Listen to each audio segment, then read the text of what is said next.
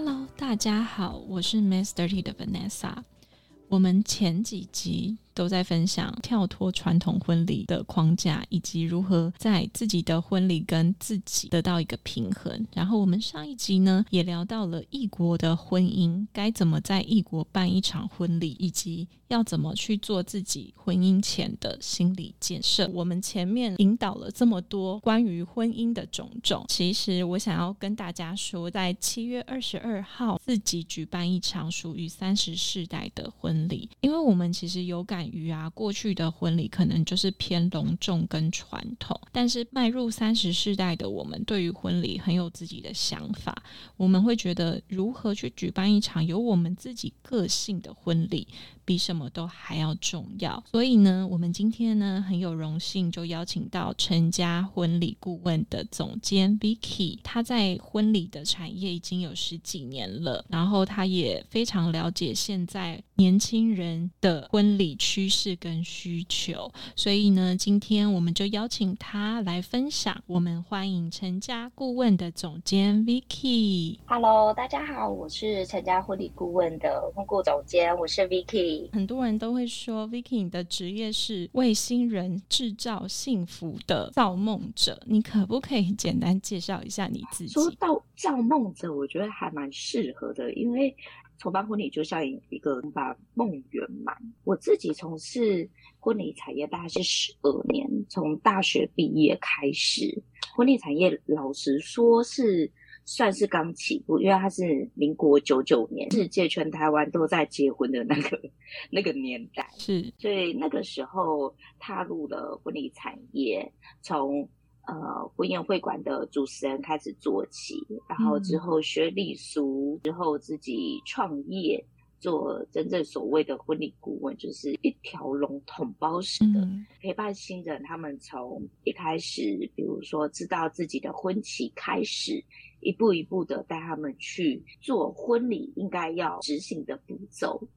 那我想问一下，陈家顾问目前其实，在 social media，然后以及在很多的媒体报道上面，其实我们常常都会看到你们家的身影。那我很想知道，说当初为什么会想要成立成家顾问这个公司？算是机缘还蛮恰好的，因为三十岁面临到女生结婚，包含我自己结完婚之后呢，就打算要怀孕生小宝宝。嗯，在台湾的职场上面，女生真的是蛮吃亏的。就前辈他知道我怀孕之后，他又说，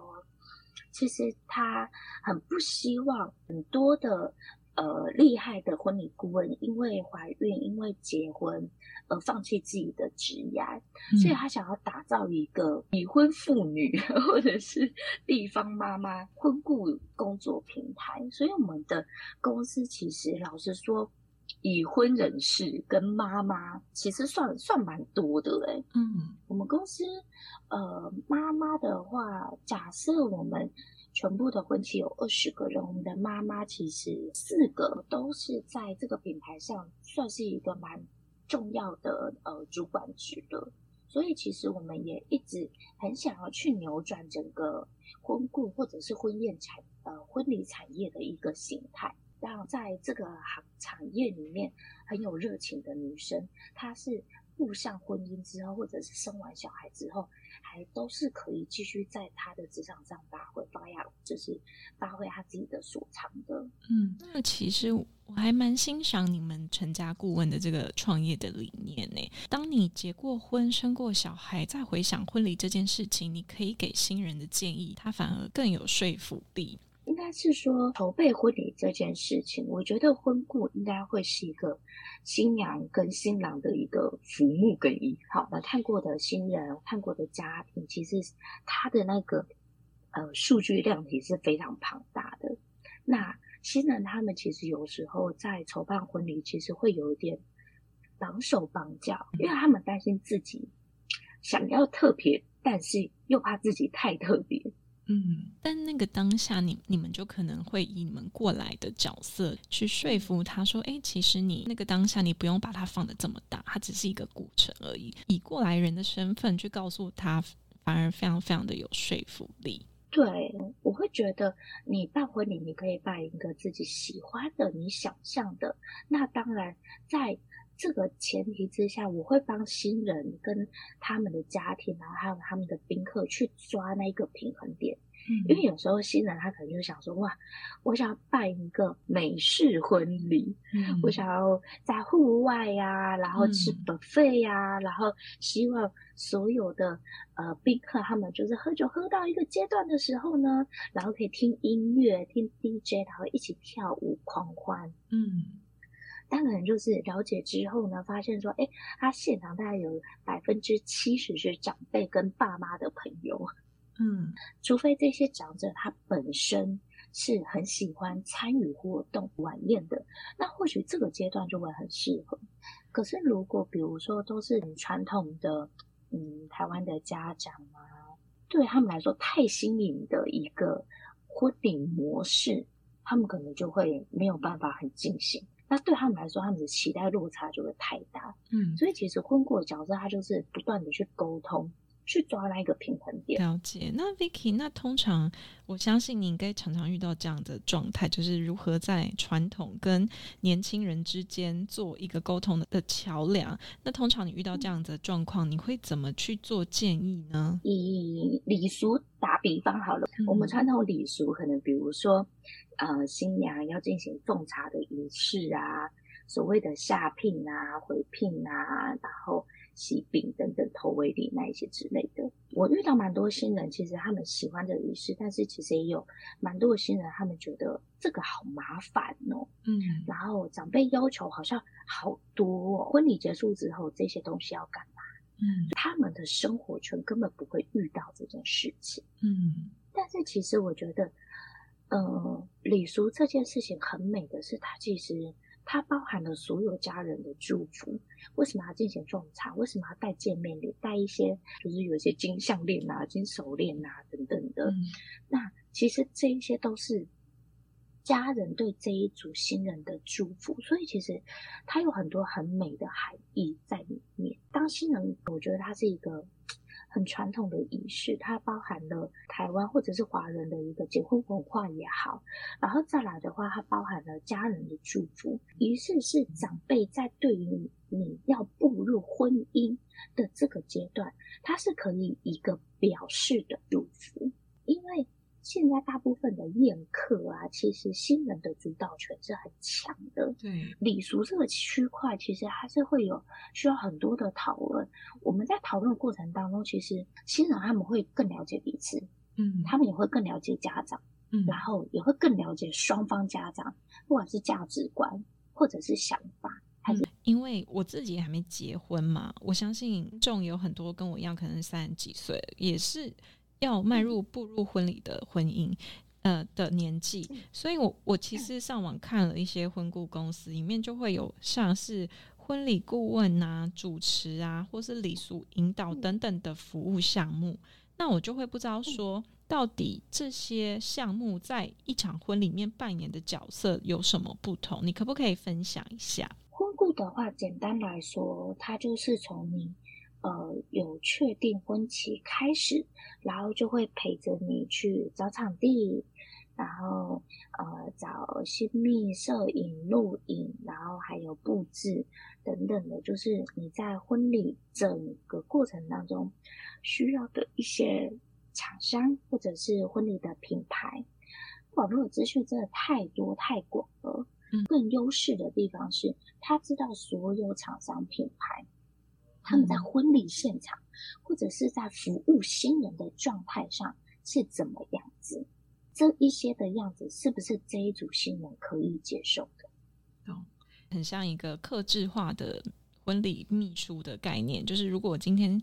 嗯，你跟新人了解过后，你知道他喜欢什么风格，然后他想要办什么样的婚礼，你就可以帮他节省并缩短时间的挑选最适合他的客户或是厂商给他。我可以这样解释吗？可以这样解释。婚礼主持它就是针对婚礼当天顺流程以及带动气氛的人嘛。嗯，婚礼主持人他的服务期程大部分呃业界会是会落在婚礼前的两个月的时间，嗯，然后会跟新人讨论流程。那这个流程的话，它可能就会是否比如说午宴的十点到。呃三点，晚宴的四点半到九点半，像这样子，嗯，可能会提到说哦，彩排时间，第一次进场怎么进场，第二次进场，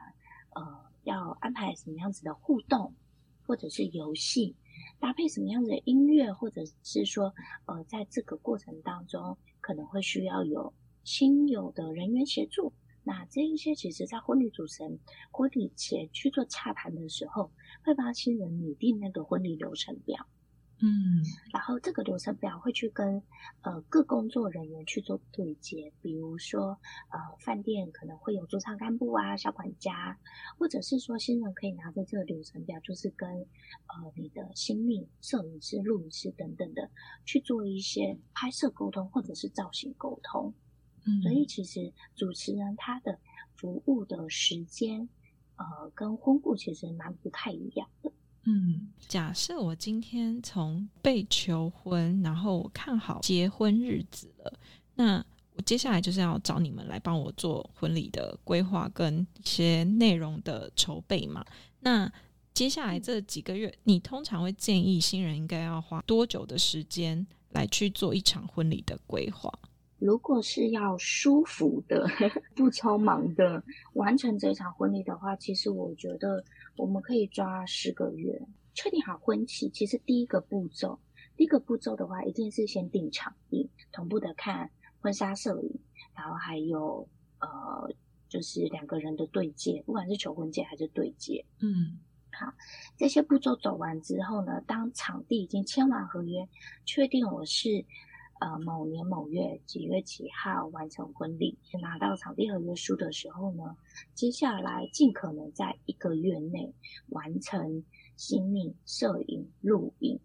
这三大项的一个订购，因为其实这个就是关乎到人。然后如果可以的话，就是主持人呃也一起订订这些服务项目，都是你喜欢这个人，你喜欢他的拍摄方式，你喜欢他的化妆的美感。但他如果没到期就没了，嗯，你要再找到一个相近的，其实又要再花时间去找。所以其实关于人的部分，我会建议就全部都把它先定完，接下来你再慢慢的去看，比如说婚礼布置啊，或者是婚礼乐团，然后或者是慢慢的去试吃你的喜饼，然后同步的时间就可以呃挑你的婚纱拍摄的婚纱。然后先生的西服，就是这一些大概都可以落在中段的时候。假设我现在是七月好了，然后呃，我会是落在明年五月的时候完成婚礼。那以时间推算来说，我会建议八月以前就定完刚才所有的人，然后接下来中段的部分，你就可以落在九到十二月这一段时间，把刚才提到的就可以开始砍了。因为接下来明年年初的时候呢，他就会开始进入到沟通。沟通的部分，可能比如说，哦，我的布置，我喜欢这一家，我定了它。然后接下来的话，可能要跟他讨论设计，喜欢的色系，想要布置的区块，然后还有预算，然后这些都会需要花时间去做沟通。然后包含的话，就是呃，喜宾也是，因为这一些都是会需要。花一些些的时间去处理的，所以我会建议中段的，然后接下来就会切到后段。后段的话，我就会切婚礼前三个月。假设是呃刚才提到五月，然后前三个月可是呃二月，嗯，但因为一二月它很容易会卡到过年，嗯，所以如果你们的婚期它在前三个月，它是卡到过年的阶段的话。然后我会建议你们再往前推一个月，也就是一月开始要去处理，比如说你的宾客名单，嗯，然后有可能要试菜，然后要找喜帖，然后接下来讨论婚礼流程等等的，把它切成这三个区块。谢谢你刚刚跟我们分享非常完整十个月的一个婚礼计划。对，那接下来就是其实大家都会很好奇说，那到底我如果今天是一个婚礼小白，我平常也不是。没有在接触这些办活动的细节，我必须全部都委托婚顾公司来去帮我做沟通，给我意见，给我计划。那一般市面上现在的婚顾公司，如果我从头到尾都来委托你们来去帮我做拟定的话，我们大概会花到多少钱啊？婚顾公司的话，他们的行情价大概会是在八万以上，然后都还是要看他的包套，因为像刚才提到服务项目很多嘛，有呃主持人或者是他十万以上自己公司的状态，那当然一定会有一些，比如说个人品牌，像我自己可能。我从婚宴会馆刚出来的时候，是我自己的个人品牌。对，那时候我自己的报价大概差不多三五万就有了。OK，反正一个基本的婚顾服务大概就是落在八到十万，然后就会依照大家自己的需求，你可能额外还要再做加价，或者是嗯费用的不同这样子。那因为如果像我自己啊，Mr. T 团队本身，其实我们自己本来就已经很会办活动了。那如果是像我们这样子的客人，我们可能像摄影师啊、平面动态，或者是 production，甚至主持人、乐团或是 rundown，我们其实都可以自己先拟好了。那如果像是我们这样子的客人，你会建议我们还需要用到婚顾公司吗？老实说。嗯，就我自己而言啦，我觉得就是不一定每组新人都要找婚顾。嗯，要说哪些东西、哪些类别，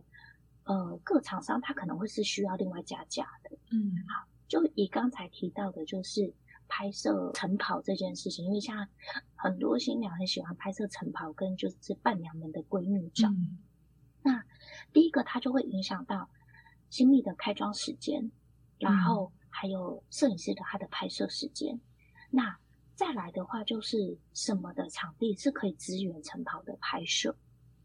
比如说饭店里面房，嗯，对。可是饭店的客房有一个麻烦的事情是，他们的铺床就是防务人员铺床的时间可能会是落在九点以后。但如果新人他可能是哦拍完晨袍之后闺蜜照之后，他要衔接迎娶仪式或者是稳定仪式。他的空间转换，他是需要花时间再去把它做偿付的。嗯，对对，所以呃，如果一般不是在婚礼这个产业下，他可能就会不知道说，哦，这一些其实是要被兼顾的。如果呃没有想到，或者是没有安排人去处理这件事情的话，他当天的时间就是 delay delay delay 不断的 delay，然后可能新人家人他们就会担心说。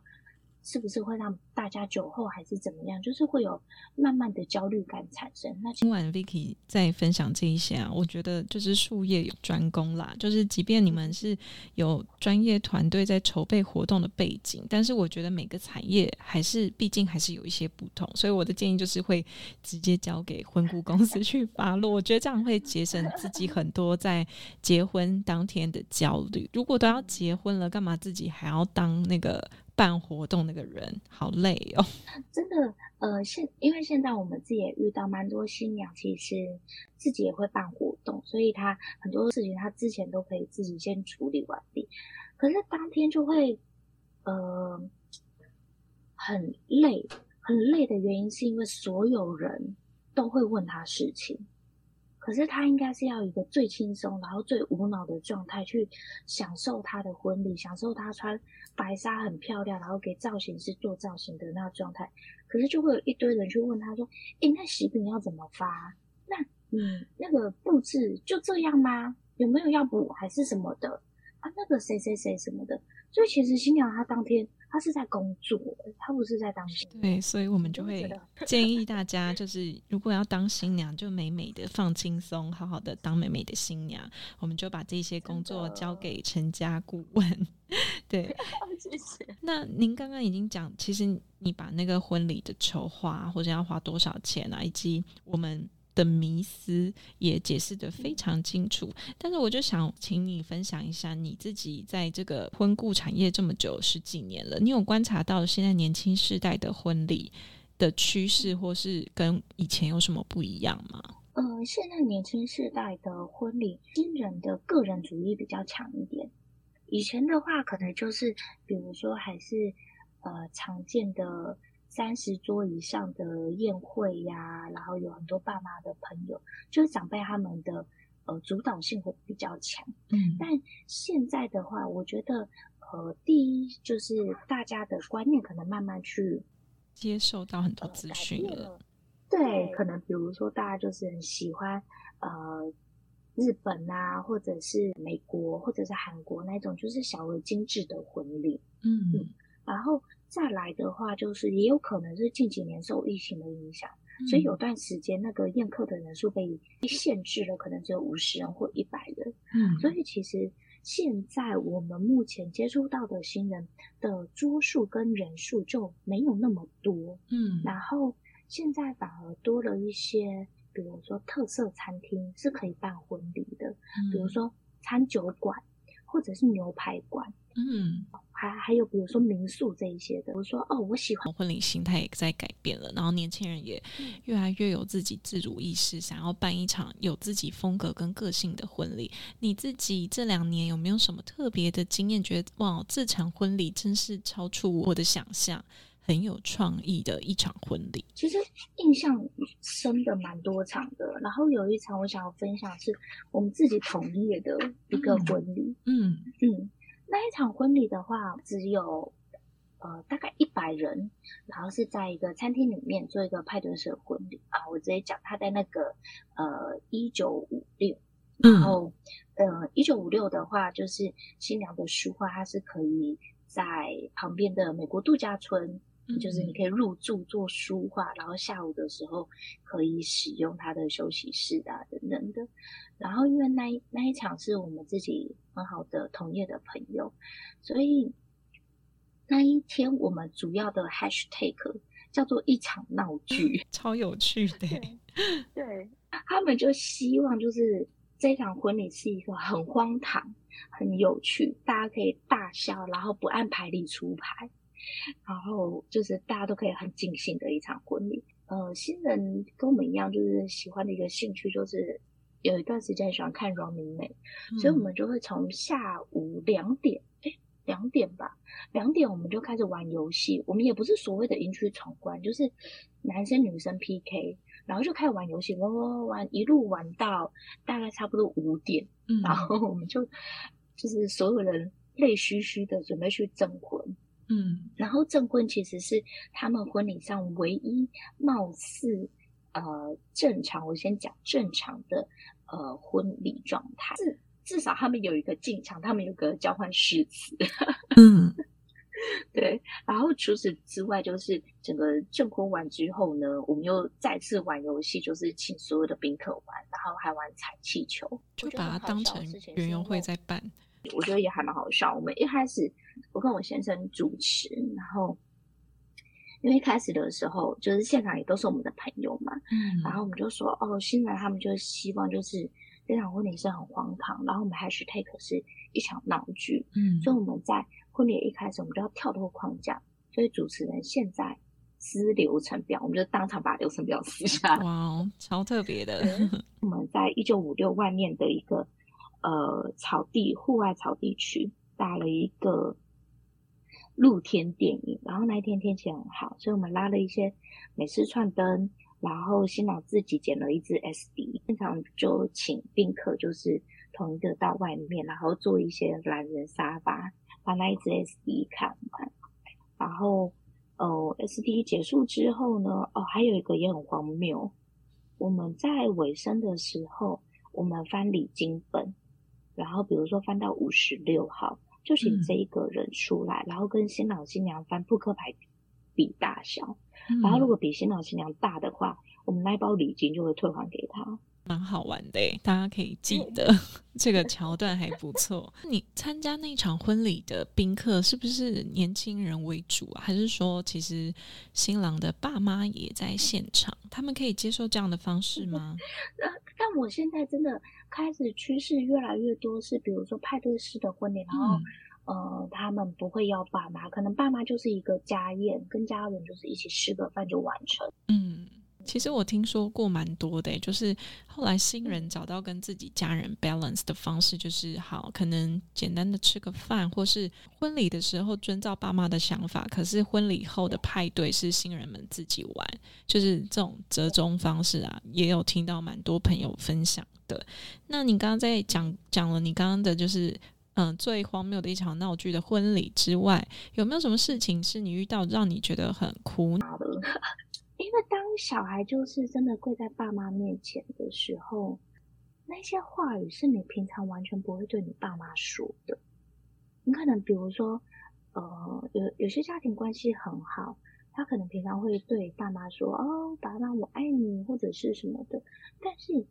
他爱是怎样爱，他可能不会很完整的说出来。嗯，比如说，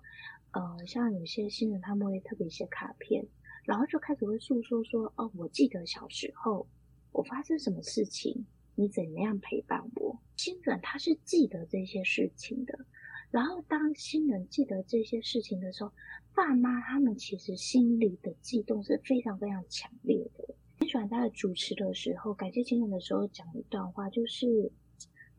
我觉得大家都知道，抚养一个小孩长大真的没有那么容易。嗯，他会有很多的担心跟很多的焦虑，嗯，那这些焦虑是他没有办法在脑袋停止的。爸妈真的看到，就是，呃，男生真的西装笔挺，然后娶到一个漂亮的老婆，对爸妈来说是他自己的里程碑。爸妈很多很多的情感会涌出来。他们也会对自己很骄傲，他们也会对小孩很骄傲，因为走到这一步其实是真的非常非常的辛苦。所以，其实我觉得，不管婚礼你想要再怎么简约，如果可以的话，不要说拜别，你就跟父母说说话，嗯，感谢一下他们。其实我觉得这是一个很值得的时刻，因为你这是你平常不会讲的，嗯，然后每次当。呃，新人就是一开口的时候，我真的就是鸡皮疙瘩，真真的是掉满地。完全同意，因为像我自己当很多次伴娘嘛，然后也参与，比如说他们拜别父母，或者是他跟新郎，或者新郎跟新娘在讲正言的那些 moment，真的，他们就是发自内心的那些话语的感染力，真的可以让旁边的人也感受到那种感真。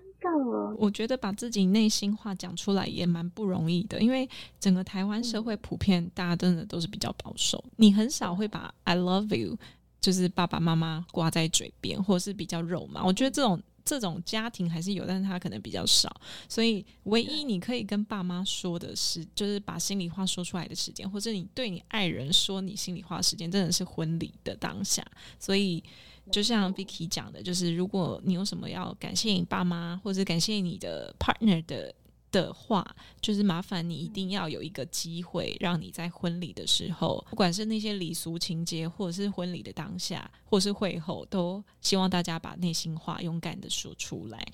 那因为你刚刚讲说这一两年，其实它就是慢慢变成小众有个性的 party。那你觉得未来十年婚礼的？风格会长怎样？我觉得一定还是会小而精致。那时候在疫情阶段，我们自己有办一场婚礼，呃，有办一个专案，就是叫做仪式感婚礼。宾客他就是参与仪式，你的一个证婚，证婚完之后，他们就拿伴手礼就离场了。嗯，其实他的状态其实蛮像，呃，就是日本或者是韩国，他们就是看完你的一个 ceremony 之后，他就去旁边吃 buffet。我觉得这样其实也蛮好的，就是简单。对，其实婚礼当中真的最重要，其实大家要见证的，就是交换誓词跟戴戒指那个状态。嗯，然后接下来就是一些呃自己很内心很私人的，比如说我这个朋友，我想要跟我我的我的朋友新娘想讲什么话，我想要跟他合照。我亲自想要对他的祝福。那我们就回到，就是你刚刚一一开始讲的，就是你办婚礼这么多年，你你发现你会碰到两种新娘，一种就是大辣辣的，就头过身就过，然后另外一种就是很纠结的新娘。你可不可以在我们的就是聊天的尾端分享给新人一句话？他可能内心很有很多忧虑，或者是他就是大拉拉派的，很期待成为新娘子的 master T 一句话。我觉得，呃，不管是哪一种的新人，请记得就是一定要在能力的范围内办一场符合自己想象、有品味的婚礼，一定不要盲从的追流行，因为其实值得回味的。可能就是那一些经典的桥段。非常谢谢成家顾问的总监 Vicky，他来跟我们分享关于如何从零开始办一场浪漫婚礼，